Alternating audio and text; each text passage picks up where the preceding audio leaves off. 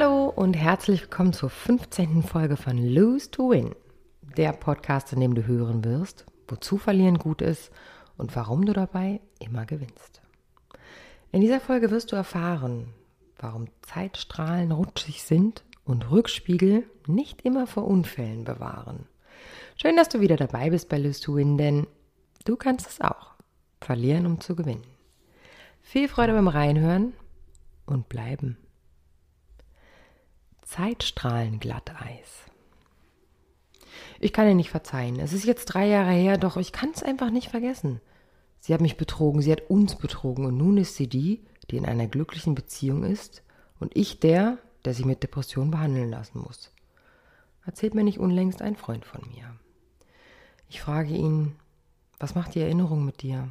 Wo spürst du sie, wenn du an den Moment zurückdenkst, in dem du erfahren hast, dass sie sich mit einem anderen Mann eingelassen hat? Es schnürt mir noch immer die Luft ab, liegt mir wie ein Stein auf der Brust, wenn ich nur daran denke, antwortet er mir. Es ist drei Jahre her, oder? frage ich ihn.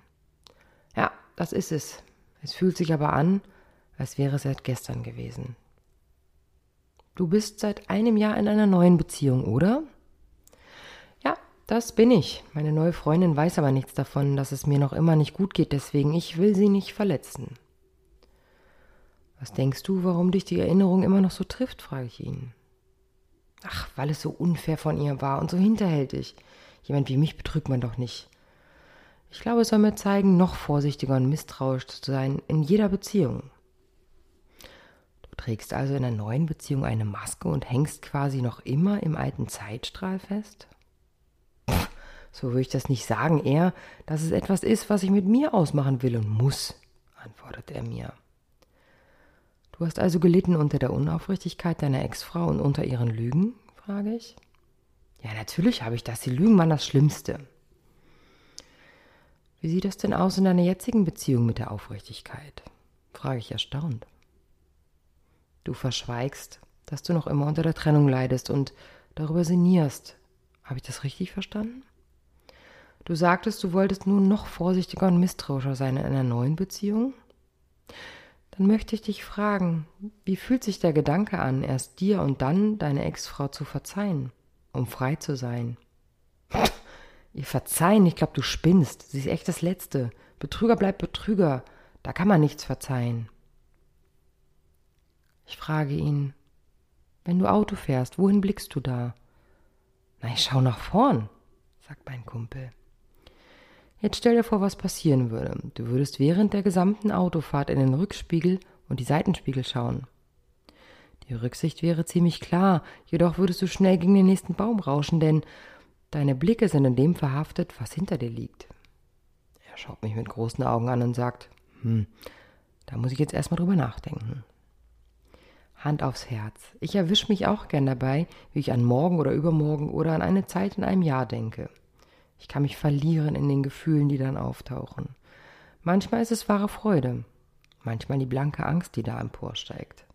Was wird wohl aus meiner Firma? Verdiene ich genug Geld, um in meinem Haus wohnen zu bleiben? Werden genug Klienten in meine Praxis kommen? Wird das Projekt, was in Planung ist, fürs nächste Jahr wirklich so großartig werden, wie ich es mir wünsche? Es geht also auch in die andere Richtung, die Gedanken der noch nicht gelebten Zukunft. In meinem Zukunftsauto gäbe es keine Rückspiegel. Was würde passieren? Wir würden nur nach vorne schauen und hätten keinen Überblick nach hinten. Eine sehr wertschätzende Kollegin schrieb mir in einer E-Mail einen für mich sehr wichtigen Satz. Gerne möchte ich ihn mit euch teilen, denn er nimmt immer unheimlich viel Druck aus einer Situation. Druck, den wir uns ja gerne selber machen, durch permanentes nach hinten oder vorne schauen. Dieser Satz ist, lebe im Jetzt. Mein lieber Freund trägt jeden Tag das Gefühl von vor drei Jahren mit sich herum, wie ein Gespenst, seine Metallkugel am Fuß. Die Ketten klirren, er kommt nicht voran und wenn, dann nur mit großer Anstrengung. Doch ist der Moment nicht längst vergangen? Dieser, sein Moment, hatte seinen großen Auftritt doch schon vor drei Jahren. Nur weil er jeden Tag gehegt und gepflegt wird im Kopf und Herzen meines Freundes, irritiert er ihn jeden Tag und hindert ihn am Vorwärtskommen. Er ist vergangen. Heißt, er kann nicht mehr geändert werden. Nur mein Freund entscheidet, ihn mitzunehmen. Tag für Tag, im Kopf und im Herzen. Nicht seine Freundin, nicht seine Ex-Frau oder irgendjemand, nur er hat die Macht über seine Gedanken, die ihm so schrecklich viel Energie und Lebensfreude nehmen. Auch ich verbringe manche Tage mit Angst, in der Zukunft etwas nicht richtig oder gut machen zu können. Wer kennt das nicht? Doch was kann ich heute an der Zeit ändern, die noch gar nicht Existenz ist? Richtig, nichts. Ändern kann ich im Hier und Jetzt etwas, wenn es etwas zu ändern gibt. Ich schaue auf die Karte auf meinem Kühlschrank. Auf ihr steht, die Welt ist das, was deine Gedanken daraus machen. Diesen Satz von Marc Aurel sollten wir wohl öfter im Kopf haben, wenn wir uns mal wieder auf dem Glatteis des Zeitstrahles ausrutschen lassen und schlittern und unsere kostbare Zeit damit verschwenden, in den Welten zwischen gestern und heute zu wandeln, statt im Jetzt ganz da zu sein. Und ich schaue zu meiner Tochter und nehme mir ein Beispiel an ihrer Unbeschwertheit im Hier und Jetzt. Und ich schaue zu meiner Hündin, deren Zeitstrahl immer nur eine Zeit anzeigt. Jetzt, jetzt, jetzt. Wann hast du das letzte Mal die Zeit angehalten, bewusst mit beiden Beinen auf dem Boden gestanden, tief durchgeatmet und einfach mal an gar nichts gedacht? Lose to win. Du kannst es auch.